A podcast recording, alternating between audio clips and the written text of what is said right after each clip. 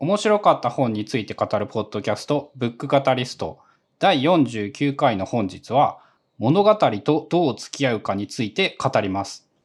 はい。よろしくお願いします。はい、よろしくお願いします。えっと、今回はクラシターの担当ということで、えっと、恒例でもないか、2回目の2冊本シリーズということで、えっと、2冊の本を、まあ、取り上げてワンテーマにつなげたいなと思うんですが、1冊目が、えっと、ストーリーが世界を滅ぼすという本。えっと、まあ、詳細は後々語りますが、東洋経済から出ている単行本です。で、もう一個が、もう一冊が、えっ、と、物語の鍵。えっ、と、読むが10倍楽しくなる、えー38のヒントという本で、えっ、と、YouTuber のスケザネさんという方が書かれた本で、えっ、と、片方は社会批評の本で、片方が読書ノウハウの本なんですが、まあ、この2つを、まあ、紐付けて語れたらなと思います。まあ、あれですね、えー見るからに、ジャンルは違うんだけれども、キーワードとしてはどっちも物語。そうですね、ストーリーないしはストーリーテリングというところが、まあ、キーワードになっている本ですね。これはあれですね、なんかあの、こういう風に本の関連とか見つけて面白がれるんだぞっていう、なんかネタとして良さそうだなって感じがしますね。タイトルが一緒ならヒントも見つけやすいし。まあ、そうですね、まあ、一緒と言ってもストーリーと物語なので、まあ、微妙に変換が 挟まってますが、まあ、あの、ま副題に物語が入ってるからいいんじゃないまあ。確かにね。確かにそうだ。えっ、とまあだからミニトピックライティングというかね、まああの読書の面白さっていうのがまあこの辺から立ち会ってくる、まあちゃうな、読書の新しい面白さがこういう関連読みから立ち上がってくるんじゃないかなと思うし、僕自身もこういう読み方が楽しいと思うので、まあえっ、と2回目として、えーチャレンジしてみたいと思います。で、えっ、と、一冊目なんですけど、ストーリーが世界を滅ぼす。で、物語があなたの脳を操作するという、だいぶ キャッチーな、えっ、と、放題になってるんですけども、えっ、と、現代がね、ザ・ストーリー・パラドックスというタイトルなんですね。なので、だいぶ訳が入っているんですが、まあその辺は、えっ、と、売り出すための、まあマーケティングの名前の付け方だろうと思います。で、著者が、えージョナサン・ゴットシャルという方で、まああまり知らないんですけども、ワシントンジェファーソン大学英語学科特別研究員ということですが、まあ別に英語学の本ではありません。で、えっ、と、まだ翻訳されてないんですけど、えっ、と、彼のその前の本、店長が、えー、The Storytelling Animal ということで、えっ、と、人間が物語る動物であるということを、比較的肯定的な側面から扱った本で、本書はその続編で、えー逆に否定的な、否定的というか、副作用があるというような観点から、えーストーリーテリングする動物っていうのを語る本になっております。はい。えっ、と、重要なことじゃないんですが、翻訳者の方の名前を見たことがあるなと思ったら、えー Learn Better を翻訳しているっぽいです。月谷真紀さん。ん。そうなんやね。っていうと、あの、なんて言うんだろう、ブックカタリストつながりでもあるわけですね、それで言うと。確かにね。そうか。赤字に、Scrapbox のリンクが赤字になってへんから気づかなかったな。まあ、そういうところで、えーっと、この本はね、えーの、まあ、その物語、あるいはストーリーテリングの、うん、危険性について語ってる本なんですけども、この本自身が自覚的にストーリーテリングをしてるんですね。自覚的にしている。あのー一つのテーマを徐々に論説していくというよりは、その物語の功罪ってこういうところがあるよねというのを多角的に、えー語っている本なので、えっ、とね、章立てを追っていったら話が理解できるというタイプの本ではあんまりないです。はあ、その、ああ、そうか。だから構造的に書かれているというよりも、もうちょっと物語的に書かれている？っていう感じなので、例えばこう、えっ、と、要約したりとか、例えばその、終章だけを読んだら、まあ、言いたいことがわかるというタイプの本ではないので、ちょっと、えー章立てごとに追いかけていくというよりは、まあ、えー本の内容を再構成して、えー重要なところをまとめたいかなと思います。はい。で、まあ、一応章立てを追いかけると、序章が、えっ、と、物語の語り手を絶対に信用するな。だが、私たちは信用してしまう。で、第1章が第1章がストーリーテラーが世界を支配する。第2章がストーリーテリングという闇の芸術。第3章がストーリーランド対戦。で、第4章がストーリー、ニュースなどない。あるのはドラマのみである。で、第5章が悪魔は他者ではない。悪魔は私たちだ。で、第6章が現実対虚構。で、最後の終章が私たちを分断する物語の中で生きにくという感じで、結構タイトルからでは中身が分かりづらいと思うんですよ。で、実際読んでみても、分かりづらいところが まあ、話がとっちらかってるというわけじゃないんですけど、多岐にわたってるので、あの、全体のテーマを章ごとに捕まえるのが結構難しいなという本です。あの、序章のタイトルを見て、なんかね、あの、スティーブ・ジョブズを思い浮かべてしまって。ほう、なるほど。あの、スティーブ・ジョブズって、その、魔法をかけるみたいな、あの、社員たちも、こう、夢に落ち、夢に巻き込んでしまうというのかな。そのストーリーテリング力がとてつもなくすば、素晴らしくって、そのジョブズがこんな風になったら世界が素晴らしいだろうって言われたら、社員たちはこう騙されてしまって、とんでもなくきつい仕事をさせられることになって、えー、今度こそもうジョブズの無茶には応えないって思うのに、またすごい話をされると、あの、やってしまうみたいなことがなんかありそうだなっていう想像をして、確かにね。まあ、それぐらい物語の力が強いということなんですが、この実はその、序章のこの、うん、メッセージというか、ケイクというのは、実はその最後で、多少、反転するというか、えー、実はこういう意味だったんだよっていう、ある種のトリックが仕込まれてるんですが、まあ、えー、どうしようかな。ネタバレになるからちょっと言うかどうかはわかりませんが、えっ、ー、と、気に留めておくと面白いフレーズですね。えー、で、えっ、ー、とね、例えばこの本って物語、この本、ストーリーテラーとか物語とかは何かっていうのを例えば一章で定義してそれを使っていくとかいうのではなく、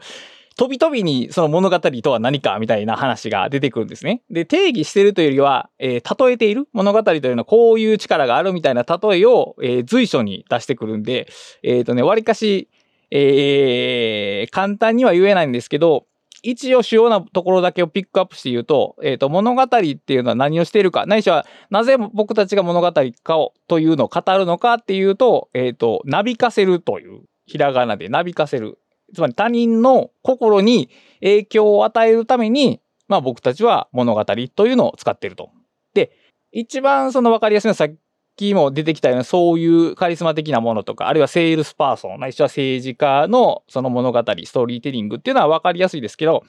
実際もっと日常的なレベルでも僕たちは、えっ、ー、と、誰かに何かを喋るときに、まあ、物語の構造なり、その語りを、まあ、使っていると。で、それは、えー、打算的なものというよりは、社会的協力関係を構築するために使われていると。で、えー、っと、サピエンス全史のピラミッドを作った時の話に僕たちが虚構を信じるからこそああいう偉業が成し遂げられたという話が出てきましたが、まあさっきのジョブズの話も一緒ですよね。だからそういう風にしてチームを作ることができる。人を動かすことができる。仲間を作ることができるという物語の力があると。ないものを勝手にみんなで一緒に想像できてしまうようにさせる。つまり人間の認知をある方向に動かすことができてしまうわけですね。物語というのは。うーん。で、それが、えっ、ー、と、協力するための物語の使い方もあるのと同時に、分断するためにも使えてしまうというところが、この物語の、まあ、良いところであり、えー、怖いところであると。で、そういう両面性を、えー、指摘して、えー、本書のタイトルである、そのザ・ストーリー・パラドックスという言葉が使われるんですけど、これあんまり、あの、ピンとこなかったんですけど、えっ、ー、と、酸素パラドックスっていう言葉があるらしいんですね。で、人間で生きていくためには酸素って必要なんですけど、あれ毒なんですね、すげえ。うん、酸素がないと死ぬけど、酸素のせいで人間は死ぬんですよね。うん、どんどん酸化して老化していくし、酸素が多、酸素ばっかりになると逆に死んじゃうと。つまり、えー、必要不可欠な毒っていうのと同じ力を物語は持っていると。僕たちは生きていくために物語っていうものが必要だけど、それが多すぎたりとか、その作用のは、えー、反動によって悪いことも起きてしまう。そういうのを捉えるのが本書のタイトルの、えー、ザ・ストーリー・パラドックスなので、えっ、ー、と、日本語のタイトルやと、なんかストーリーは悪い。悪、悪ですよね、これは。でやってるけど、え実はそうじゃない。これ両面性に、えー焦点を当てているっていうところだけはちょっと、えっ、と、踏まえておいた方がいいなと。うん、あの、タイトルでさっきの酸素の話で言うならば、酸素が世界を滅ぼすって書いてあったら、その、いや酸素がないと死ぬけどねっていうツッコミができる。で、ストーリーもまあ同じようなことなんですよね。そうそうそうそう。おまあそこだけ、まあ一応そのキャッチーに、えー色付けられてるなということを、えっ、と、覚えていた上で、えっ、と、もう一個、後々出てくるその物語の特徴なんですけども、えっ、と、物語っていうのは2種類あるんだ。物語っていうか、まあ本書ではナラティブっていうのと物語、ストーリーをほぼ同じ言葉として使ってるんですけど、一つが、えっ、と、ただ、えー事実を淡々と並べたもの。これが透明なナラティブと言われていて、もう一個が加工されたナラティブ。で、えー人の心に訴えかけるポイントだけを抽出した、え物語で、しかもそれが起きたことの説明になっているもの。これ、これが加工されたナラティブ。で、えっ、と、例えば透明なナラティブっていうと、例えばですけど、僕わからないですけど、例えばタスクマみたいなのを使って、その人の行動、一日のリストを上から読み上げていくものは多分ね、透明なナラティブなんですね。か、感情移入度合いが薄い。上に選別がないじゃないですか。あー、ははは、あの、機械的なみたいな言葉は近いのかな近いと思います。で、逆に僕らが例えば、浦島、えー、桃太郎を語るときって、桃太郎の日常は語りませんよね、基本的には。それ機械的に全部列挙、均一に列挙してるわけじゃなくて、物語になり得る部分だけを抽出してますよね。うん。これが加工されたナラティブ。で、えー彼が問題視するのはこのか、まあ問題視というか力がある方はこの加工されたナラティブであると。で、それは大抵起きたことの説明になっている。なぜこうなったのかが大体語られている。うーん、必ず、なんでがある。ががある。透明なナラティブはただ事実があるだけなので、そこには、えー物語的な雰囲気はあっても説明はないと。で、この説明がさらに、えーと大体の場合、道徳と正義に関係していると。で、まあ、えー例えば、桃太郎は、まあ、とりあえず、鬼が悪いですよね。鬼が悪いことしたから説明ないですよね。ちなみに言うと、なんで鬼が悪いのかは。でも、まあその、確かでもあれ村を襲ったって話があったのかなわからんけど、とりあえず村の財産を取り戻したっていうような多分結末があるから、まあ鬼に財産を奪われてたんですよ、村が。だから、えっ、と、村に対して悪いことをした、えっ、と、鬼が桃太郎という正義によって対峙されるっていう、ある種の道徳感をそこで表明していると。で、浦島太郎は、えーっと、亀を助けたけども、開けてはならない玉手箱を開けちゃったの、開けたはならないという、その禁忌を犯したので、まあ、老人になっちゃったみたいな感じで、あの、すべての物語ではないですけど、えーっと、僕たちが広く受け入れたり、心に浸透させる物語っていうのは、大体その説明プラス道徳的ないしは正義的なものを含んでいると。そう、あ、それで言うとあれなんですよね。あの、金太郎って全然残ってなくって、ああ、確かに。あれ予想なんですけどね、何もしてないからなんですよ。うん。確かに熊。と相撲を取っただけで、なんか何にも悪いものを倒していなくって、足柄山で元気な子でした、わんぱくな子でした以上で終わっていて。あその同じ話はね、あの、地球温暖化の話にも言われてるんですけど、結局、あれは敵がいないんですよね。地球温暖化をどうにかしようっていう時に、明確な敵がいなくて、具体的な僕たちの行動っていうのがイメージしにくいから、えーもっと分かりやすい陰謀論の方を僕ら、僕らっていうか、大衆は受け入れてしまうっていう話があって、あの、だから物語の中でもよ、より人の心に訴えかけるものがあって、それは大体その加工されたナラティブで、えー正義と道徳、あるいは人の、こうしたらいいんだよっていう行動を起こすツボをこう押してくれる物語の方が生き残りやすい。あ、じゃあなんかあの、悪徳、悪徳企業が氷を溶かして地球を海に沈めようとしているみたいに言った方が脅威になり得るかもしれない。そうですね。そういう人が納得する形で提示した方が脅威にはなるとは思う。ただ、まあそれが正しいかどうかわからないまあ、正しいとは思えないかな。で、まあ、結局その、そういう物語という、ある種の構造を作ることで、僕たちはこの、人間から見たら無秩序なこの状況に対して一定の秩序を与えることができると。だから、必要なんですよ、絶対に。あの、人間の脳が情報を処理する上で、何かしらの構造がなければ、えー、てんやわんにすることは、あの、間違いないわけで、それが、えー、まあ、脳の多分その情報効率の回として、まあ、物語というのが好まれてるし、それは多分生物学的におそらくそうだろうと。あの、古来から物語っていうのは使われてきた。それこそ、あの、えー、狩猟民族の時代から、えー、人々は物語を語って、えー、例えばその狩りの知識とか、あそこは危険だよみたいなことを情報伝達として、えー、昔から物語は使ってるし、で、僕らは、えー、そのまま、えー、現代人になってると。で、面白い指摘なんですけど、例えば物語を、例えばホラーとかサスペンスの物語を没頭して読んでる人の心拍数とかっていうのは物語と連動するんですね。まあ当たり前の話かと思うんですけど、主人公が危機的状況に置かれたら、まさにその主人公が感じてるような恐怖とかを感じるわけですね。で、これはでも結構変な話で、つまりメディアの中身イコール現実になってるわけですね。体感として。それはリアルなわけですよね。で、で、そうであることが多分昔は必要やったと思うんですね。情報を真に伝えるためには。ただ、狩猟時代の人類は液晶ディスプレイの中で人が動いているっていうものを、まあ、見、見ないまま進化してきたわけですよね。だからそれ嘘であるっていう生物学的な基盤を持ってないわけですね。ああ、あの、先祖代々伝わる話は全部事実か事実だと思われていたんだ。そうそうそうそう。神話とかもあれは本当だったんですもんね。うん、あるいは伝えるべき物語として真実さがあったし、そこはだから全て有用なものやったわけですね。だから僕らはそもそも虚構とリアルを瞬別する生物的基盤が多分ないんだと。リアル、あ、そうか、意味がなかったんだ、それ、そのことをやることに。その昔はそんなに物語に溢れ返ってたわけではないんで、言ったら伝達するべき最低限の物語があって、それは疑義を挟むものではなかったわけですから、えー、そもそもそんな能力は発達してきていないと。それに比べるともう現代はもう圧倒的に物語がまあ支配しているし、その物語に対峙する能力を僕たちは持っていないと。で、あのー、一つこう、うん、難しい問題なんですけども、あの例えば小説とか映画とか何でもいいですけど、没頭する瞬間、さっき言いましたけど、没頭する瞬間っていうのが多分あると思うんですよ。他の、他の人がどう本読んでるかは知らないからわからないですけど、つまり没頭するっていうのはその主人公とか登場人物に意識が移っているような状態。逆に言うと自我が一瞬消えてるような状態を体験されたことがある人はいると思うんですよ。これ絶対全員が体験するかどうかわからないですけど。で、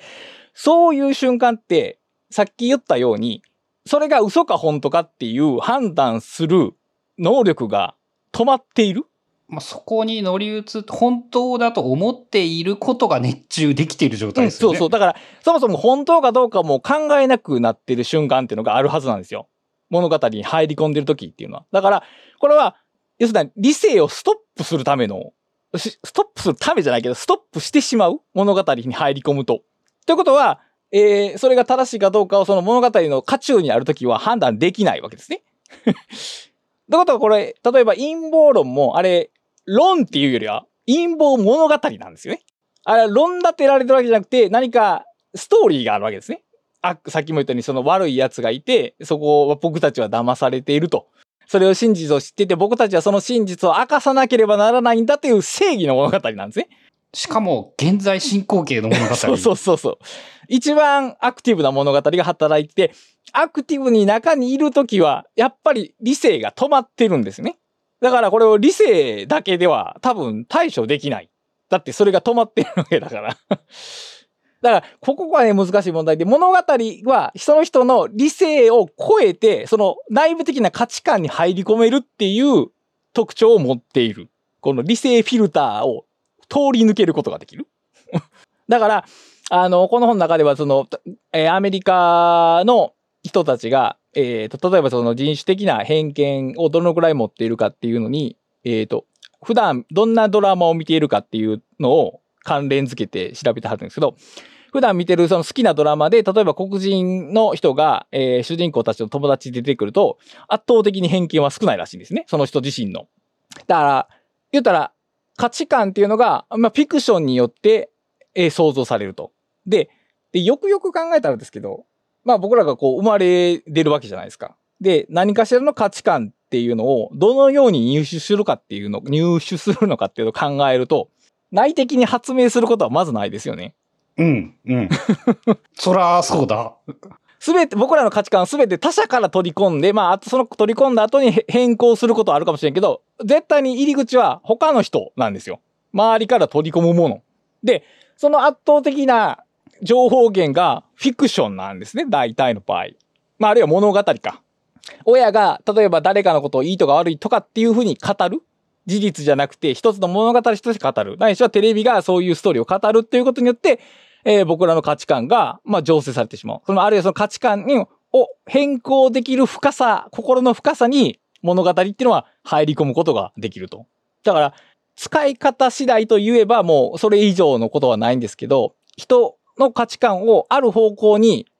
運んでしまえる力がある。で、その運ばせるっていうのを最初に言ったその、えーっと、なびかせるっていうこと、物語の力として人の心を動かす力があると。だからこの話はあの、えーっと、まあ理理性と直感の対立にだいぶ似てますね。だほぼ同じかもしれないです。だから物が直感的なものは大体物語的っていうことと、まあ一つ言ってもいいかもしれません。で、ここで一番のこの本書のポイントなんですけど、例えばその SNS を僕たちは問題視しますけど、よく。著者が言うには SNS が問題ではないと。SNS を流れる物語が悪いんだと。SNS を流れる物語。SNS で語られている物語が悪いんだと。で、同じように政治家が悪いというよりは政治家が語る物語が僕らの価値観を決めてしまう。あるいは影響を与えてしまう。マーケターもマーケターが語るファンタジー。こうしたら成功できますよ。素晴らしい人生が語られますよという、その語りが僕らの価値観に影響を与える。つまり、そのようにすればそれが手に入るのだという考えが、考えに影響されてしまう。うんうん、うん。でわかりやすい完全懲悪の物語も見たらスッキリしますけど、それはもう嫌おうなしに僕たちが物、世界を見つめるし視点も完全懲悪にしてしまうと。うん。だから著者は、その物語をなくそうっていう視点ではなく、どうしたら物語から世界を救えるのかという視点に立って本書を書いているというのが一番面白いところです。どうしたら物語から世界を救えるのか。そのせ物語から世界を追いやったらどうにかなるということじゃなくて、その物語に侵食されているこの世界をどうしたら救えるのかという視点なんですけど、で、ここでね、プラトンが出てくるんですね。で、プラトンの国家っていう本があって、まあ、彼の有名な著作の一つなんですけど、あの、国家ってどんな本かっていうと、そのまあ、国を統治するのは、まあ、哲学王、まあ、理性を極めた人ですね、きっと。哲学王に任せりゃいいんだと。で、その国では、あの、詩人この詩人っていうのはですね、ストーリーを語る人っていう意味らしいんですけど、詩人はもう出ていけと。一人もいらんということをプラトンは言ってるんですね。で、まあ頭のいいプラトンですから、まあおそらくそんなことを言っても完全に追い出すことはできないだろうと。どうしたらいいかっていうと、国家が認めた国家に適応するストーリーだけを語る詩人だけはいても良いと言うんですね。プラトンは。だから、プラトンはその僕たちが物語によって政治的に、まあ、不埒になってしまう可能性を理解するとともに、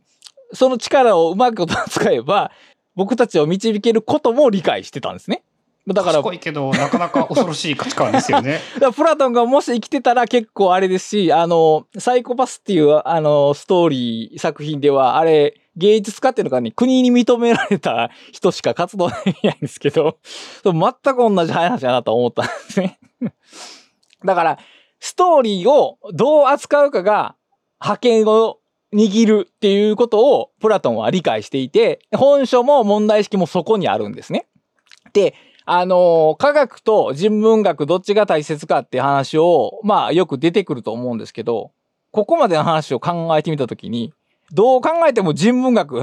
なんですね。科学的な発展っていうのは確かに僕らのこう、えー、テクノロジーのレベルを上げてきますけど、人をどう動かすか導くかっていうのは、むしろ全然力学は人文学にあるわけですね。物語をどう語るのかという分析にあるわけなんですね。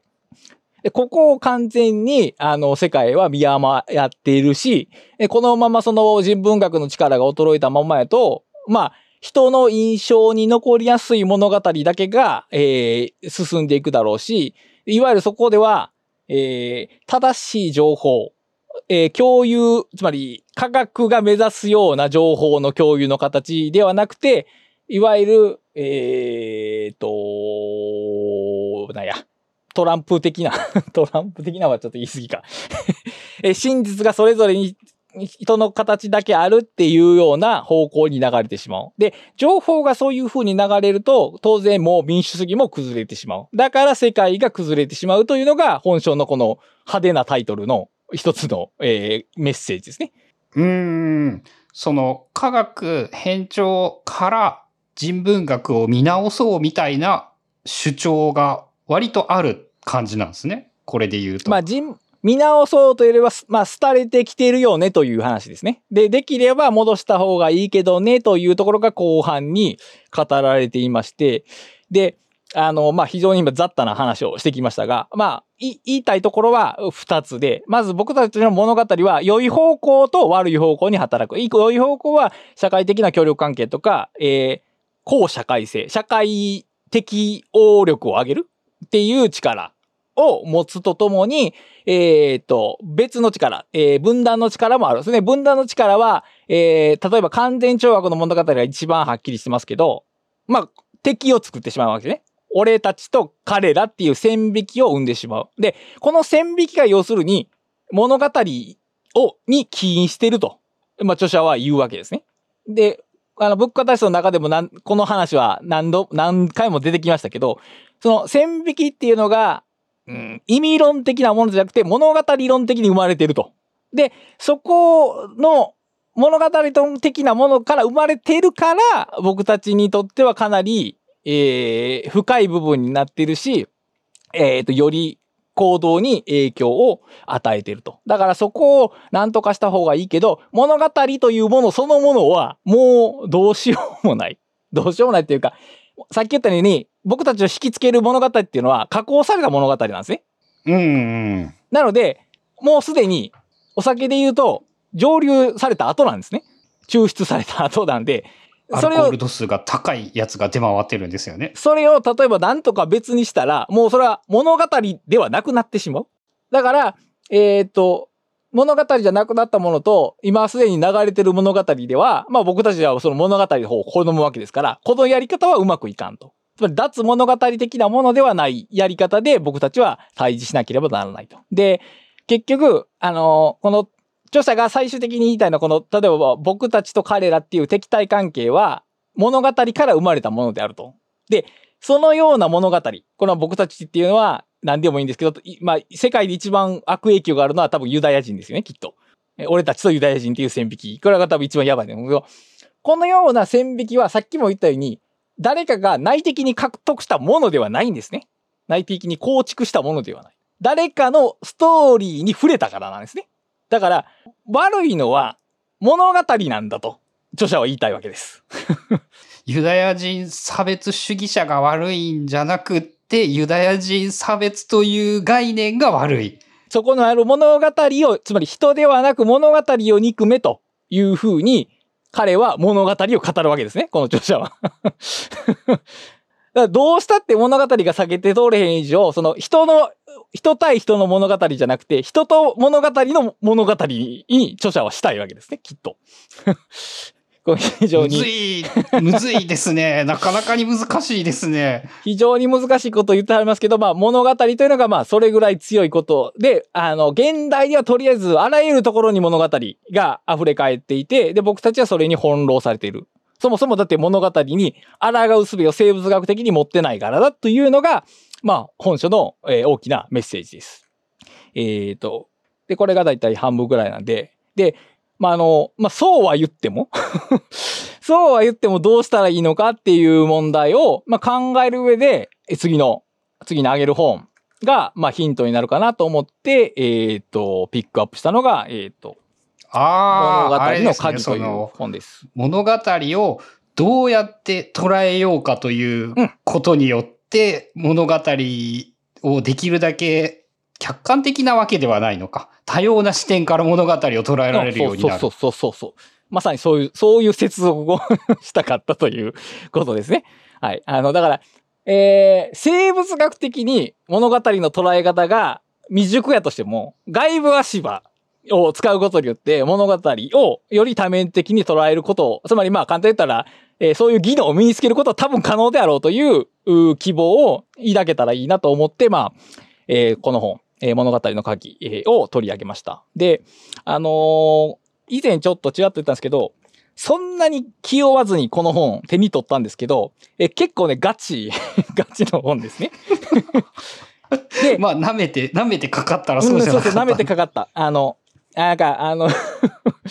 あの、まあ、有、有名な読書家の方が、その自分なりの本の読み方を紹介する本かな、みたいなことを思ってたら、あの、結構ガチなテキスト論とか物語論が 語られていて、で、しかもね、非常にわかりやすく、平たく書かれてたんで、ちょっと本気で驚いたんですけど、あのね、この本はね、あの、あの、オレオレ読書術じゃないってことなんだそうそうそうそう。全然違います。あの、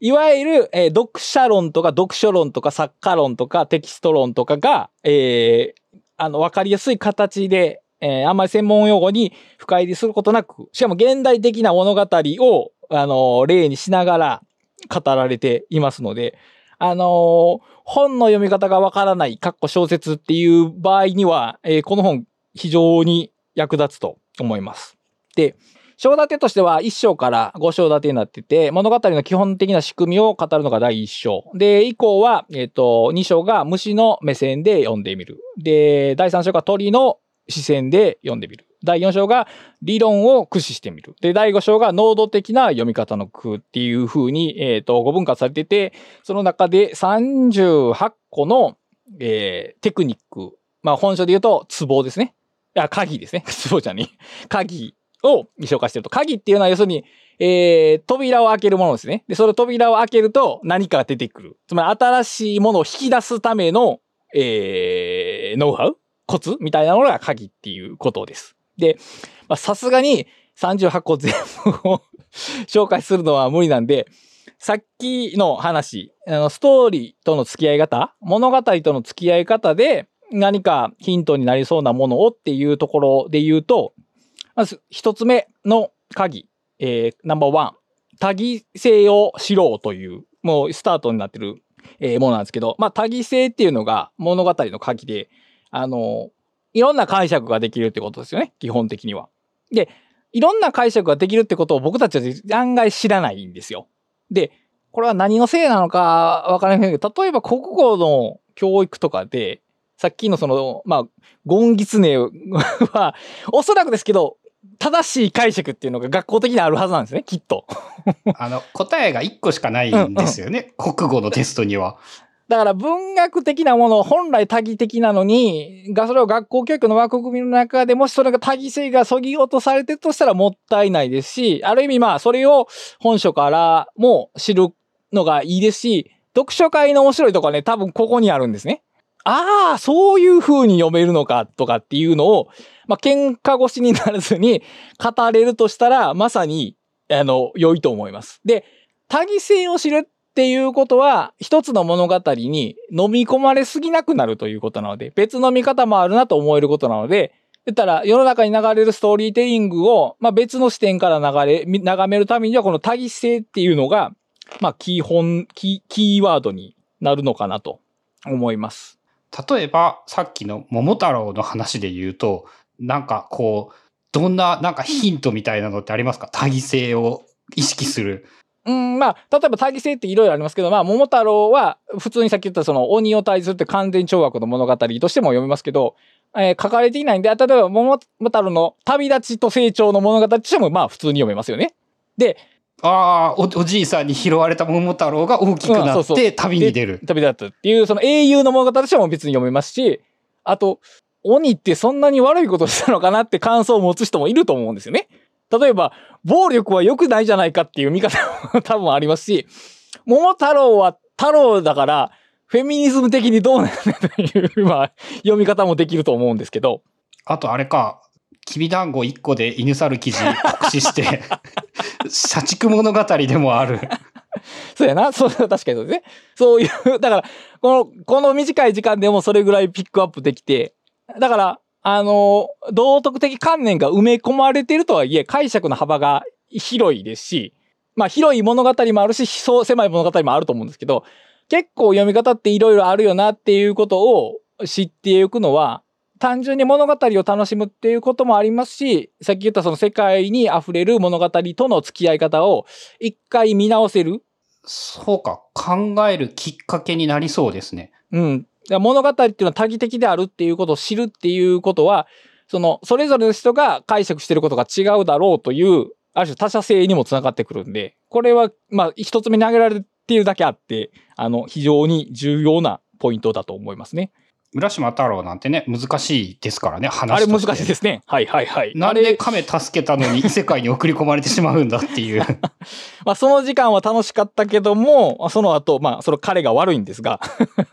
うん、見見知らぬ人についていったらいかんっていう話かもしれないですよね。いや、言いつけをま破ったらいかんじゃないですか、あれはやっぱり。こうだから、でも、そうそうあの、はい設定で言うと、はるか未来に来ちゃったんでしょ？なんか、うんそうそうそうそう一般的な解釈だと。だと、ちょっと言いつけ破りたくもなるでしょう。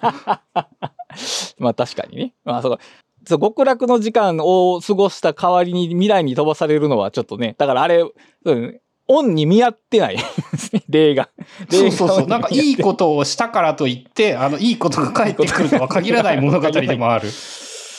そしたらやっぱりその、あの、いじめられてる亀は見過ごそうみたいな教訓も、まあ、出てこなくないこともできますよね。もしくはまあ助けて去っていくのがかっこいいんだぞってことかもしれないし。だからこう、あ、そうやな。確かにそれは言えるかな。そうだ。あの、物語っていうのは、その、直接語らず示すっていうことが多いんで、あの、例えばそう登場人物に相手を愛してるとは言わせずに、その愛してると思わせる行動を取らせるっていうことが多いんで、そこに解釈の幅の余地が普通の説明文よりはるかに広いんで、物語であるからこそ物語の読み方を乗り越えられる。既存の読み方の物語を、えー読み方を乗り越えられるのがある種物語の良さでもあるかなという気がします。で、それにさっきの話の関連のそのストーリー性で言うと、あとね、と、8番。えっとね、語り手を信用するなというのがありまして。ああ、いいですね。はい。で、これはまあ、あのミステリー読んでる方ってあったら、まあ、お馴染みだと思うんですけど、まあ、語り手が犯人やったりするわけですね。え意図的な情報を隠すとか、あと、えーっと、ある種のトリックをするために、えーわざと偏ったとえ語りをするとかっていうのが普通にあるわけですね。で、ミステリーの読み手はそれに大体慣れてるんで、あの、何を言ってるとか何を言わないとかっていうのを結構読みながら、つまり言ったことをそのまま信用してるっていうよりは、そのい読み手の奥にある意図を探そうとする。で、この読み方こそ、まさに世界に流れるニュースと接するために必要なことなんですね。あの人はこれがいいと役に立つぞっていう。そうそうそうだから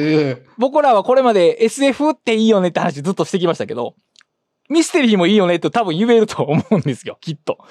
うん、著者が巧妙に都合のいいところだけ書いて、都合の悪いところは書かずに騙してくる。うん。で、まあ一応種明かしをしてくれるので、あ、騙されてたって気づける。そこはミステリーはその場合いいですけども、えー現実の場合、例えばポジショントークしてる人が僕はポジショントークしてますとは言わないわけで。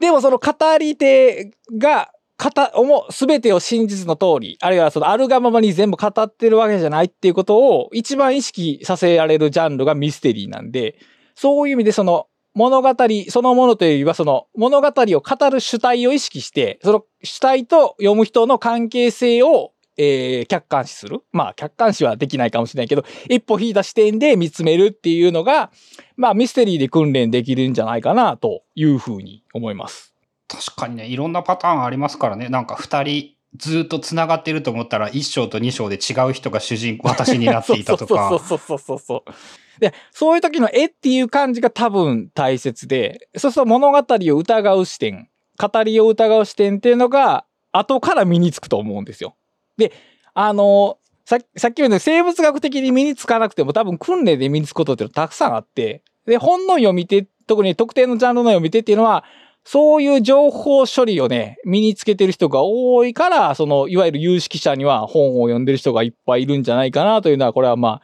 ただのざれ言ですけども。ミステリーで言うと絵がないことが重要ですもんね。それあで。確かに確かに。うん。う映ってしまったら、バレ、バレてしまいますからね。大抵のやつは。だからそのミステリーをドラマ化したものとかのその、えーカメラのカットの仕方を見るとかもまあ面白いでしょうね、きっと。その、どう見せないかみたいな。うん。だから、ああいうふうにさ、そう、さここまで二つ言ったような訓練を僕たちはほとんどしてないんですね。それは結局物語と対峙する力が非常に足腰が弱いままに大量のものだ、また、もの、大量の物語と接している状況に、まあなっているんじゃないかなと。で、これは結構 SNS と見てると感じることが多いですね。語り手を信頼するな。うん。そうですすね。SNS で言うならば。ごく当たり前のことのように感じますけど、別に当たり前じゃないんだなというのは思いますね。うん。あの、なんか、はい。虚虚構新聞に騙されている人っていうのが世の中には本当にいっぱいいて。いますね。うん、まあ、それ僕アイロニーがわから、皮肉がわからなかったりするのも結局その情報を、情報としてだけ受け取っているっていう、そのメタな視点が欠けている。で、それは結局そういう訓練がないから。そもそもだからメタな視点は後から、あの、言語を学ぶののさらに一個後ぐらいに身につけるものじゃないかなという気がするんで。で、まああんまりやっぱ訓練はされないですね。その、絵本を読んでもらうと、教科書で文学作品を読むぐらい以降、大学に行かないとやっぱそのテキスト論っていうのはやらないんじゃないですかね。ほとんど。教養としては。少なくとも自分はその学校で、なんて言うんだろう、そういうジャンルのことを学んだ記憶はないですね。うん。だから物語って楽しむぐらいしかコマンドがないパターンが多くて、で、楽しみ方にもいろいろあるよねと伝えるのがこの本なんですけど、僕はこの本をさらに楽しむだけじゃなくて多分実用的にも意味があるよとさらに読み返すみたいな感じの読み方をしております。で、もう一つ二つ挙げると、21と22が面白いんですが、21がね、二項対立を設定してみようという話。で、22が二項対立を打ち破れなんですけど、あの例えば、さっき言った桃太郎と鬼っていうのを正義と悪として見るのが二項対立ですよね。で、これ結構ね、あのー二項対立っていう概念があんまり、あんまり普及してないというか、意識されてないことが多いなというふうに、あの、SNS、また SNS か、SNS を感じるんですけど、二項対立って結構普通な概念じゃないですか。A 対 B みたいな。敵を作るっていとう感じ。かでいいかな。でも、まあ簡単に言うなら。でもね、二項対立っていうのは、二項がね、対立してないと意味がない。対立っていうのはつまり、同じ土俵に乗ってないといけないんですね。対立、共に立つから、向かい合って。うん。うん。例えば、えー、連邦軍とジオン軍っていうのは対立してますよね。軍隊として別。で、まあ、まあ、もちろん連邦の方が強いわけですが、まあ、それぞれに正義があるという形になってますよね。で、まあ、勝った方が正義になるっていう、その、勝てば官軍が表されている物語でもあるんですけど、二項対立じゃない形の認識っていうのがあって、えっ、とね、01というんですかね。私が正しい、すべてその他は間違ってるみたいな。ああ、そういう風になりうる。あ、そっか。えっ、と、ガン、そのガンダムの話で言うならば、地球連邦は正しいであって、そのジオンは、その間違っているになるんだ。ちょ、ただ間違っているだけで、ジオン以外の他の軍隊があったとしても、すべて間違っている。その一色たにされてしまっている。で、対等になってない。A 対 B じゃなくて、まず A があって、その A 以外を全部ないものとして扱われてしまうみたいな。ああ、それはやっぱ、ゼータガンダム見ないといけないですよね。これ一見この二項対立の捉え方と A、A しかないって似てるように思えるんですけど、全然違うんですね。で、どう違うかというと、例えばさっきも言ったあ悪として捉えたときに、悪という概念って、例えば哲学で言うと恣意的なものでしかないよねっていう風に考えられたら、鬼にも正義を見出せるかもしれないですね。でも、桃太郎だけが正しいとなってると、もう、鬼は、ある種の、その、風景になってしまってる。モブになってしまってるから、そこに主体性を見出すことができないわけですね。だから、あのね、二項対立を打ち破るためには、まず二項対立を作らないといけないですね。そうか。うんうんうん。これ、あの、ややこしい話してるように思いますけど、だ悪と正義っていう概念を立てることによって悪に中にも正義があるかもしれないと思えるっていうところ。相手がいなければ、そっか、相手のことをおもんばかることができない。だから、はじ、土俵に乗ることによって初めて、えっ、と、ぶつかり合いとか、交代とかがあるわけですね。で、ネットの議論ってで、相手、こうなってないんですね。あの、相手の否定だけなんですね。つまり、どっちが残るか。A、どっちが、俺が本当の A だ争いっていうので、A 対 B の構図になってないことが多いんですね。うん、うん、うん、うん、うん。なので、その物語を捉えるときとして、その、まずそこにある二項対立を見つけて、で、しかもその二項、自分で作った二項対立を自分で打ち越えわすっていうものが、うん、情報処理の仕方を物語を通じてやるっていうのは結構ね、訓練になると思います。で、あと、誰にも迷惑かけないんで、これ。こういう、この、この遊びは。あの、うん、こういう遊び方はね。その、桃太郎でやれますよね。多分、そういうのが。こういう構図があるけど、これ例えば、こういう風に反転できるんじゃないとか、あるいはその、桃太郎と鬼が調和するエンディングは考えられないかっていう風に、新しいストーリーテイングをすることもおそらくできるんで。桃太郎対犬猿記事のクーデターみたいなやつで、もっときび団子をよこせっていうことは起こり得ますよね。そうですね。で、だ村人がこう頑張ってきびだんご体制を作るっていうその産業化に向けての道のりとか、まあいろいろあって、その視点を変えることで新しい物語が立ち上がる。で、これ結構重要な話で、その物語論とかっていうのは、その読者の技術なんですけど、それ、ひいては新しい物語を立てる技術でもあるんですよね。基本的には。うん、今の話でね、あの、桃太郎産業革命みたいなストーリー作れますからね。多分。読み方を変えるっていうのは新しい物語を作れるっていうところ。これはだから、えー世の中に、うーわ悪しき物語がたくさんあったとしても、視点を変えれば自分なりの、それなりに機能する別の物語を立ち上げられるかもしれない。で、それはやっぱり物語力と言うしかないような、えーまあ、本を読むことで鍛えられるある種の技能でないと、そういう物語には立ち向かえないので、つまり物語に立ち向かうためには物語、こっち自分から生み出す物語でないと多分対抗できないんではないかっていうのがその前のそのストーリーが世界を滅ぼすで感じたことなんで、だから皆さんの物語を上げていって対抗しましょうというのが、まあこの二つの本を通じて言えることかなと。で、その他の、えーっと、38のうちその他の本は大体読書術とか、えーっと、読書メモとかの話があって、それはそれで役に立つと思います。それはまあ、ぜひ読んでみてください。とりあえず今回僕がそのピックアップしたのは、えー、物語とどう対峙するか、対峙、えー向き合うのかっていうところを、まあ、キーワードにして、で、なるべく悪しき物語に負けない物語の足腰を鍛えたらいいんじゃないかというのが、まあ、2冊を通して、まあ、考えたことです。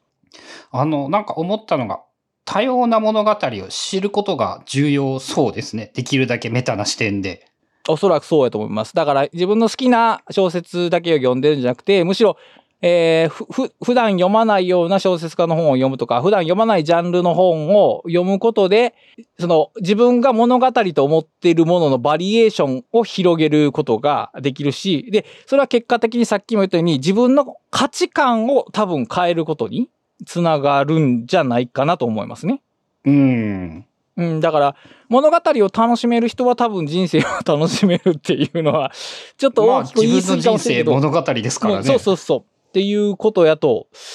思うんですよね。だから、あのーこの僕が対しては基本的に人文系の本で、あんまり小説はあげないですけど、でもやっぱり小説的なもの、文学的なものの重要性は、まあ、むしろ現代では上がってるんじゃないかなと。そういうのがないと、どうも人が言った物語をそのまま受け入れてっていう。だから、最初の出会いが全て決まってしまう。その良い物語に触れたら良いし、悪い物語に触れたらそのまま悪いっていう、ある種の宿命論とか運命論になってしまうんで、物語を書き換えられる力っていうのを、えー身につけた方が、まあ良いのではないかなと。まあこの良いのではないかなももうすでに僕の物語が語られてるわけですね。要するに。うん。だから逃れられないですね、これはもう。まあ、すべてを多分物語としてしか捉えられなくって、まあ、あの、そっかか、科学での解決方法で言うと、例えばその数学を学ぶとかっていう方向になるのか、それを物語ではない理解をしようとすれば。だから、いその昔の啓蒙主義、理性主義っていうのは、もっと科学的なものに人類を寄せていけば問題解決やって言ったわけですけど、まあそれは結局無理やったわけですね。まあ、啓蒙主義が物語ですもんね。うん確かに。そうやな。で、まあその、啓蒙思想2.0ではその、個人じゃなくて集団に目配せしようという話になったわけですけど、まあだからその、集団に注目したときに、その集団の情報のバイパスになってるのは何かっていうと、やっぱり物語なんで、だから、個人はその、知識をつけることももちろん大切ですけども、まあ、科学の中にある物語も含めて物語的なものをどう扱うのか、どう付き合うのかっていう観点から、あの、捉え直した方が、いや、もちろんそこの土台が危ういと、どれだけ知識を学んでも、多分陰謀論的なものに落ち着いてしまう可能性が高いので、一般的に高学歴の人が、その陰謀論にはまりやすいっていうのは多分そういうことですよね。なんかね、あの、村上春樹さんの小説とかエッセイ、エッセイやったかな？で読んだんですけど、あの、彼、オウム系の取材をたくさんされてるんですね。信者とか、あるいはその被害に遭われた方とかっていう。あ、そうなんだ。うん。で、あのその宗教の中に捉えられてた時っていうのは人がいて、でその人が、まあ当然その環境は、そう洗脳方向に向いてるわけですけど、その春樹さんの小説を隠し持ってたらしいんですね、その人は。で、よ、夜な夜なその小説を読んでたおかげで、その洗脳されずに済んだっていう話を、まあ、書かれていて、まあそれどこまで本当かわからないんですけど、でも、物語の力ってそういうところにあるし、つまり物語に抗えるのは物語しかないっていうのを一つ示す話かなとは思うんですよ。ああ、その一つの方向からしか話を聞かされないと、うん。もう多分その精神力とかそういうものでなんとかなる話じゃないんですよね。うん。で、正しい科学知識を持ってたら、そういうのにはまらないっていうわけでもないっていうのはもう別に立証することでもないので、だからむしろ僕たちはどんどん物語っていうのを、豊かな物語に触れることをしていった方が良い。それが、えー、まあ、その人の価値観とか倫理観とかをおそらくは育ててくれるでしょうし、それはもう人生を楽しむだけじゃなくて、この社会の共同性を保つためにもおそらくは必要なんだろうなと。まあ大げさな話に思いますけど、でもやっぱりそこの差って生きてる中で大きいなとは個人的に思いますね。うん。物語、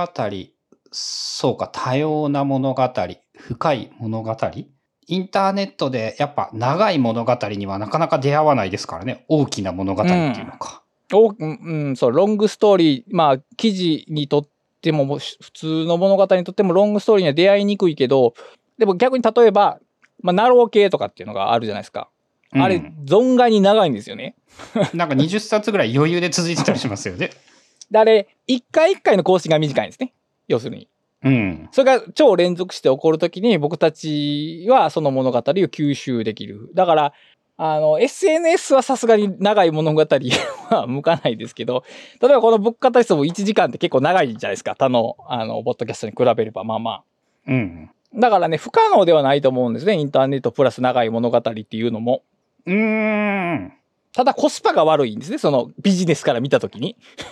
まあ物語というのが言ってみたらコスパが悪いかもしれないですからね。だからそこの考え方をそのビジネス的なマインドセットとは別の形で生み出していく。まあ生み出さというほど強くはなくてもいいですけど、何かが生まれてくるのを期待したいところではありますね。だからやっぱりまあ本を読もうという話に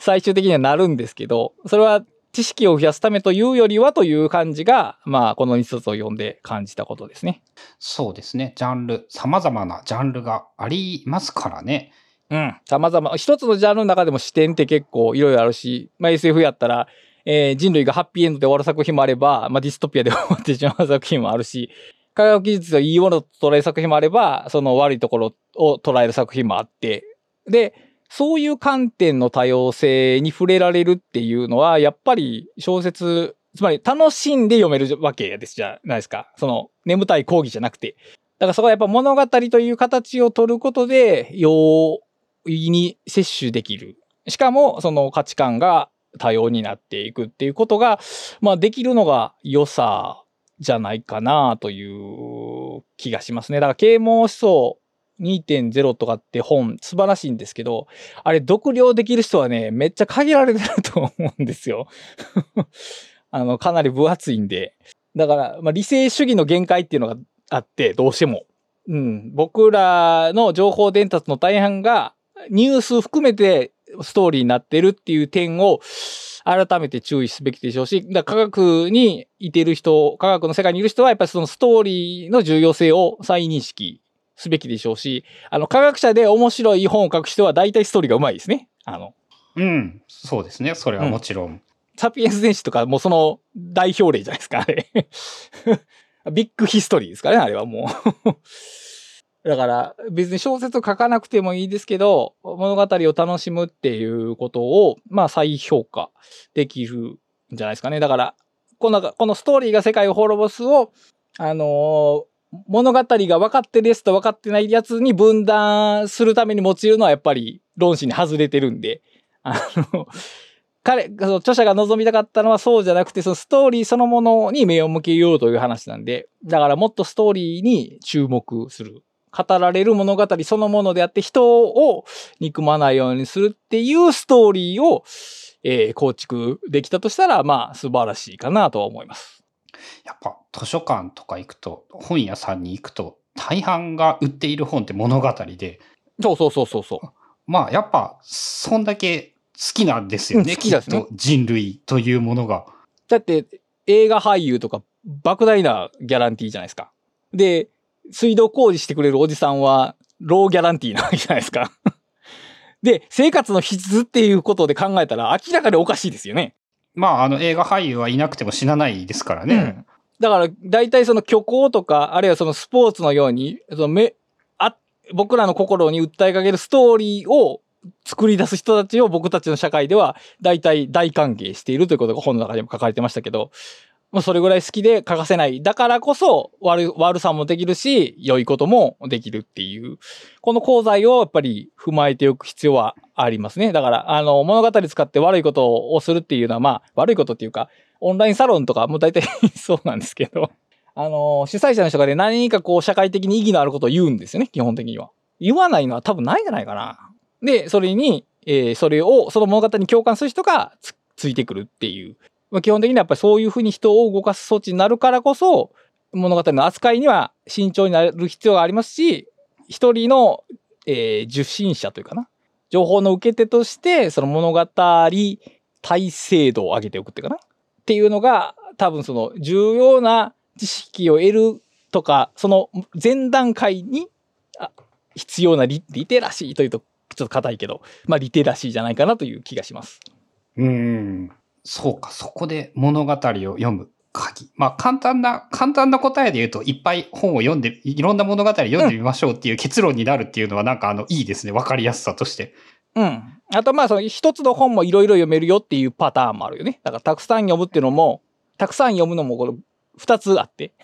本をたくさん読むのと一冊の本をたくさん読むっていう、その平面ちゃうな、縦横がありますけど、どっち、どっちもいいですね、きっと。うん。そうか。だから、例えば読書会のみたいなやつも一般的に当然なんだけど物語についての読書会が多いというのも、その、うんうんうんそういうところがあるんでしょうね。おそらくそうだと思います。あれが楽しいのはまさにその多義性に出会えるからでしょうね、きっと。うん。それはね、やっぱなんかあの、古典とかで、読書、古典文学みたいなやつのなんか読書会とかはやってみてもいいかもしれないですね。まあ短いのでやったらいけそうですね。うん。あの、カフカとかかな。じゃないですか、フカ、うん、そうやな。あるいはまあシェイクスピア。まあ、そんなに長くない。うんとかっていうのはありかもしれないですね。確かに。はい。ということで、今回はこのぐらいにしたいと思います。はーい。えーブックカタリストでは番組を支援していただけるサポーターを募集しています。えーサポーターの方には本編収録後のアフタートークの視聴や月に1回の読書会の参加、